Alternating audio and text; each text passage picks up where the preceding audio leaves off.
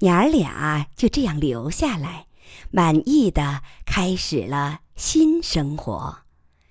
妈尽心尽力的操持家务，伺候两个残疾人，开荒种菜，喂鸡喂猪，到林中采野味，跟山民大婶儿交朋友，也学会了到网上查医学资料。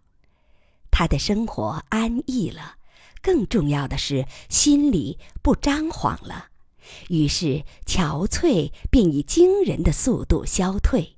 嘴唇上很快有了血色，人变丰腴了，恢复了三十几岁年轻女性的风采。楚天乐在前几年的磨难中已经很沧桑了，现在恢复了童心。尽管步履蹒跚，他还是兴致盎然地在山林中玩耍，早出晚归，疯得昏天黑地，哪天都少不了摔上几跤，但毫不影响他的玩性。他并没忘记横亘在十几年后的死期。但有了那次与死神的正面交锋，他确实不再把它放在心上。时间一天天过去，马伯伯也变成他的干爹。干爹说要教他观察天文，不过没有让他立刻从事枯燥的观测。而是先讲各种有趣的天文知识和故事，培养一个孩子的兴趣。此后，等楚天乐真的迷上天文学，才知道干爹的做法太高明了。夜晚家里经常不开灯，脚下那个景区的灯光也掩在浓浓雾霭之下。所以，方圆百里都沉浸在绝对的黑暗中。天上的星月非常明亮，似乎可以伸手摘到，很有不敢高声语，恐惊天上人的意境。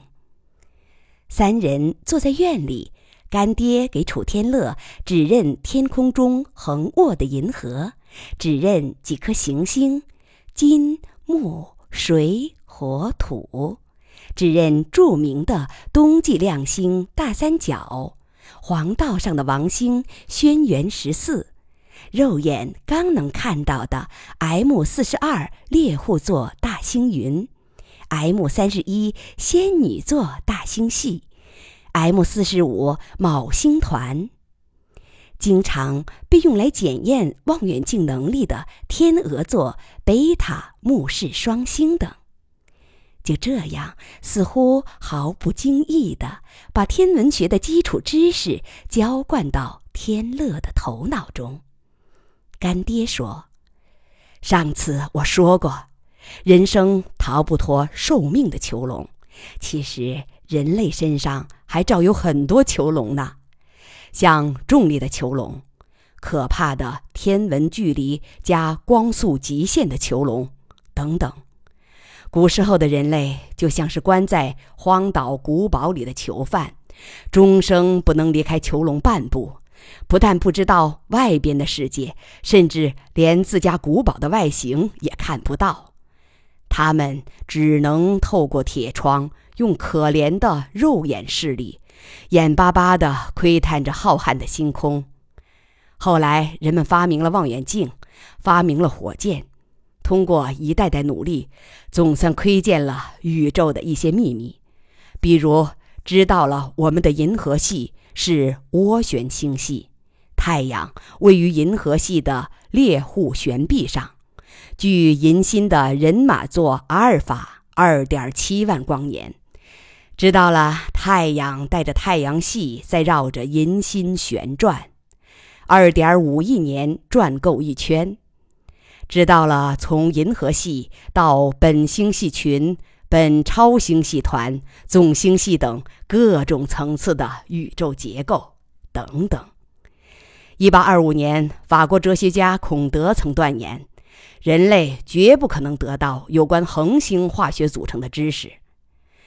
他当时的想法也没错，人们怎么能登上灼热的恒星去取样呢？就是乘飞船去，半路上也给烧化了。但仅仅三十多年后，人类就发明了天体分光术，将恒星光通过望远镜和分光镜分解成连续光谱，把光谱拍照下来研究，比照各种元素谱线，就能得出恒星的化学成分。干爹又说。上世纪二十年代发现的宇宙膨胀，是天文学史上最伟大的发现，也是整个科学领域里最伟大的发现之一，不亚于进化论、牛顿力学、相对论和量子力学。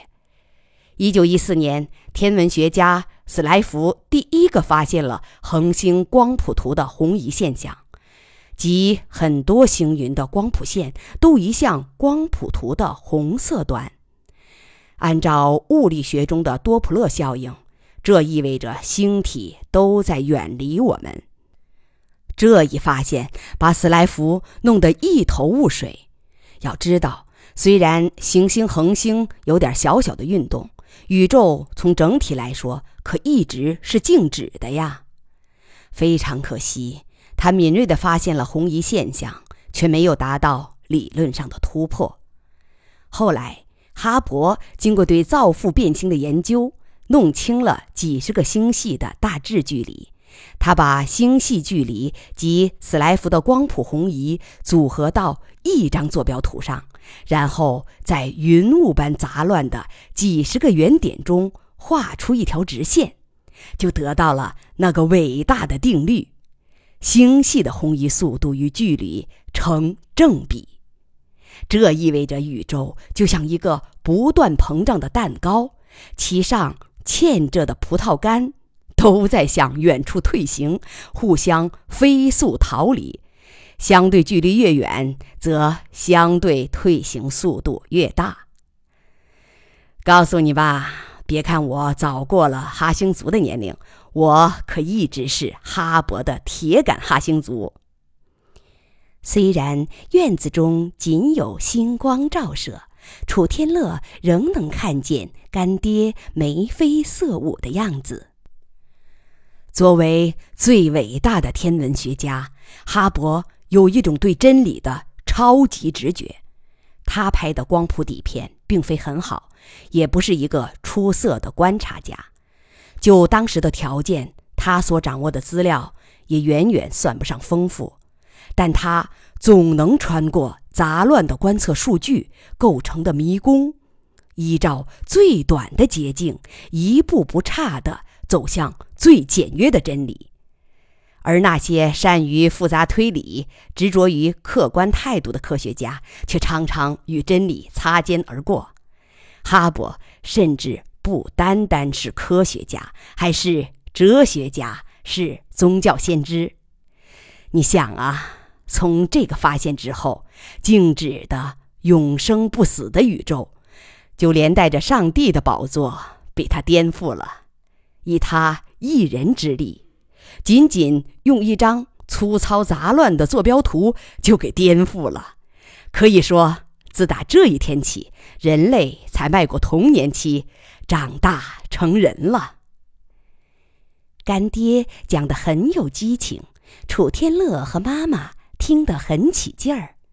朦胧的星光中，楚天乐看见妈和干爹亲密的挨坐着。九岁的天乐高兴地宣布：“妈，干爹，我要改名，我要把名字改成楚哈勃。知道是啥意思吗？”你俩肯定想不到，这个“哈”字是一字双用，就是哈哈勃，是哈勃的哈星族。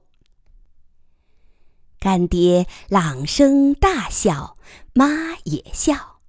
妈说这个名字太怪，干爹说这个名字很好。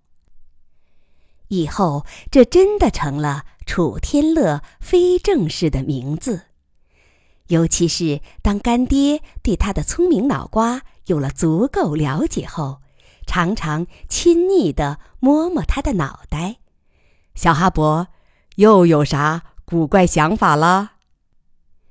进山后不久，干爹把他领进自己的私人天文台。那些夜晚，干爹大幅度地调整着望远镜的角度，让楚天乐在一夜之间尽情饱览星空中最好看的星体。在三十六英寸的镜野中，他能清晰地看见遍布环形山的月球、云层弥漫的金星。有着狂野条形云带和大红斑的木星，带着漂亮光环的土星。干爹为他指认了夏夜北天星座中著名的星星——天琴座的织女星和天鹰座的牛郎星。这两颗星星是中国人最熟悉的。巨蛇星座和蛇夫星座就像一个巨人在捕猎一只巨蟒，像蝎子一样的天蝎座中有一颗著名的星星，叫星宿二，又叫大火，古人用它来测定季节，《诗经》中说：“七月流火，九月授衣。”火就是指它了。再往东的人马座里有六颗星组成南斗，人马座里有很多大星云，而银河系的核心就在这个方向。当然，也少不了让他看最有名的大熊星座。夏天，这柄勺子高悬在天顶，斗柄从头顶指向南方，所谓“斗柄指南，天下皆夏”。北斗星区还有一个漂亮的大风车，涡旋星系 M 幺零幺，明亮的蓝色悬臂围绕着橙色的中心，它在天文学家测量星系距离中起过重要作用。天乐从俯到目镜前的那一刻就被迷住了。楚天乐后来总结说。他的一生实际有三次新生，肉体的诞生是第一次，干爹为他撕开自闭的茧壳是第二次，而与星空结缘则是第三次。自从第一次走进天文台，他每天最盼望的就是天赶快黑，还有千万不要阴天。干爹家中有满墙的书，楚天乐如饥似渴地学习着。有干爹引路，再加上他本人的高智商，他学得很轻松。十一岁那年，他在学习高中课程的同时，已经能阅读天体物理学和宇宙学的专著了。他发现，宇宙学家都是些大男孩儿。很多假说就是大男孩的狂想，像暴涨宇宙、多重宇宙、人则宇宙等。以一颗十一岁的脑瓜来理解这些并不难，反倒很合拍、很共振、很有点相见恨晚的感觉。干爹说的对，在所有宇宙学家中，不管哪个流派。宇宙会死已经是常识性概念了。所谓宇宙学这门学科，用最简单的话来概括，就是研究宇宙如何生和如何死。而且这儿说的不光是肉体死亡，而且是灵魂的死亡，即物质层面的死亡和信息层面的死亡。大自然万千生灵，甚至包括整个人类文明，究其根底，不外是信息的建构、保持和传递。但在咱们的宇宙灭亡时，所有信息都会在混沌中消解，不会有一丝一毫留存在另一个宇宙。这么说来，研究和认识宇宙还有什么意义？人类艰难的一步步攀登，终于逼近了最终真理。但到宇宙塌陷的最后时刻，轰的一声，全部完完儿。但宇宙学家可不管这些，还是在孜孜不倦地研究着。比如，宇宙学家中有一个叫惠勒的美国怪老头，就是那位说宇宙简单和奇妙的宇宙学家。最关心的事就是宇宙有几种死法，简直是变态吗？楚天乐的思想达到这个层面后，对自己的绝症更是看淡了。在这些精灵古怪的理论中徜徉，他自己的古怪问题也是层出不穷。这些孩子气的傻问题常常难倒干爹，因为最简单的问题常常是最难回答的。干爹对天乐妈说。这小东西的脑瓜就像万花筒，随便扒拉一下就冒出一个新想法。我这个半瓶醋的天文学家已经应付不了了。一个冬天的夜晚，他们在望远镜中看累了，就从屋顶的缺口探出身子，直接用肉眼观测天空。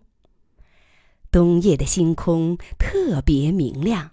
著名的亮星竞相辉映，像猎户座的参宿四和参宿七，大犬座的天狼星，金牛座的毕宿五，双子座的北河二和北河三。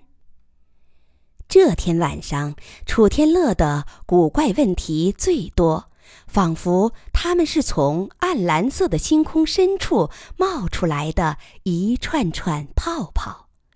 他问干爹：“宇宙膨胀时，天体膨胀不？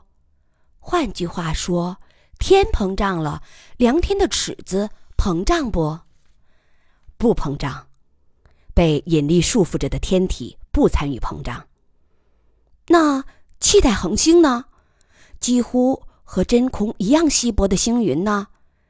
这些稀薄粒子中间夹着的空间膨胀不？”物质结构和空间本来就密不可分呀。干爹想了想，坦率地说：“这个问题我回答不上来。宇宙学本来就是一门非常年轻的学科，关于空间膨胀的问题还没人考虑的这么细。”楚天乐跳到另一个问题：“干爹，宇宙膨胀时，光速变化不？”光速不变，但光会被膨胀的空间拖着走。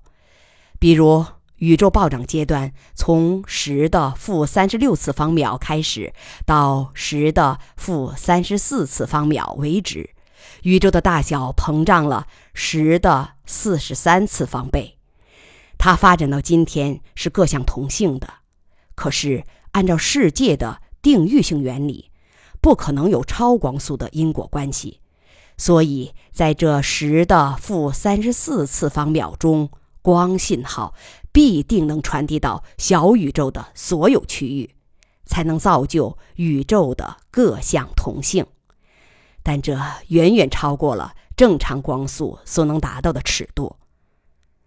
是不是可以这样说：宇宙正膨胀时，光会变快；停止膨胀时，光。就恢复正常，得按膨胀后的实际距离和光的正常速度来耗费它的时间了，对不对？干爹笑着说：“这样说也未尝不可。就像我们习惯说，太阳绕地球东升西落，但本质上还是地球的自转。”天乐又跳到另一个问题：“干爹。”大爆炸时的粒子汤会随空间膨胀而变得稀薄，但空间本身呢？是不是空间本身也变稀疏了？空间只是真空，真空无所谓稀疏与否。楚天乐马上反驳：“干爹，你说的不对。干爹逗他：“咋儿不对了？说说。”真空不空，真空能够因量子起伏而不停地产生虚粒子对，像电子正电子对、夸克反夸克对，并且它们有可能转化为实粒子。真空在引力场中会弯曲，弯曲空间产生虚粒子对的几率更大。狄拉克还说，宇宙膨胀时会产生更多的负能电子对。真空有真空能及零点能，其密度不随宇宙膨胀而改变，所以宇宙膨胀的最终结局可能使宇宙由辐射主导转化为物质主导，再转化为真空能主导。真空有阻抗，它与光速关系密切。真空中每单位空间存在数量有限、转瞬即逝的粒子，而真空阻抗与粒子电荷数的平方有关，与粒子质量无关。他引经据典的说了一大通，然后说：“干爹，这些都是已被证实的事实或有力的假说，他们都暗指真空。”有深层结构，只要有深层结构，就应该在膨胀时变稀疏。当然，说它稀疏只是直观的比喻，但不管怎样，我认为有这么三点：一，空间和物质一样，同样是一种物理实在；二，它有深层结构；三。空间的宏观胀缩会在微观结构上有所表现。有人说，空间只是物质的性质，就像锋利只是刀刃的属性。我不赞成这种说法，我觉得它太虚无了。干爹有点惊奇，天乐能脱口说出对真空的这三个观点，其正误姑且不论。至少说明这孩子曾认真思考过。他考虑了一会儿，最终摇摇头道：“啊，我的小哈勃，这个问题我答不上来，而且眼下恐怕没有哪个科学家能给出确切回答。据我所知，人类对空间或者说真空的了解还只是蜻蜓点水。”是对其外在状态的浅显描述，并没有深入到本质。也许物理学的下一个重大突破，就是对真空的真正认识。楚天乐安静了片刻，星光在他的眸子中闪烁，两人哈出的水汽在寒冷的夜空中凝成团团白雾。万籁俱静，尘世仿佛离得很远。干爹说：“你问了这么多问题，我发现你对真空最感兴趣。没错，看了这么多书，我最弄不懂的就是真空的本质。云里雾里，越看越糊涂。我想，这正说明它有待认识，因为干爹你说过。”宇宙的真相常常是最简单的。好，好好研究，将来提出个有关真空的楚哈勃定理，在未来的天文学专著中排在哈勃定理之后。干爹搓搓手，搓搓耳朵，外面太冷，咱们下去吧。这次冬夜闲聊中，干爹对天乐的鬼精灵有了更深的认识。这小子的思维虽然还幼稚，但贵在不循常规，不像在学校里用填鸭方式喂出来的学生，后者常常被经典答案的框框给框住了。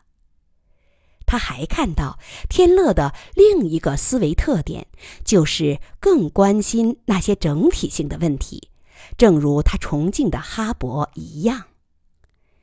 拿哈勃与同时代另一位伟大的天文学家巴德相比，巴德更关心对具体星系的解析，而哈勃则侧重于对宇宙的整体认识。也许假以时日，天乐也会成为哈勃那样的科学巨擘。可惜，这个可怜孩子不会有太多的时日。这朵天才之花肯定等不到怒放，就要凋谢。干爹看看他闪烁着星光的精良眸子。把苦楚压在心底。从那以后，他教天乐更起劲了，可以说父子俩都上了瘾。他不指望天乐在短暂的生命中真能提出什么定理，做出什么惊世成就，但他至少要让孩子活得有滋有味。那时他，包括楚天乐，都不会想到。一个十一岁孩子的幼稚猜想，有一天会发展成一套革命性的三态真空理论。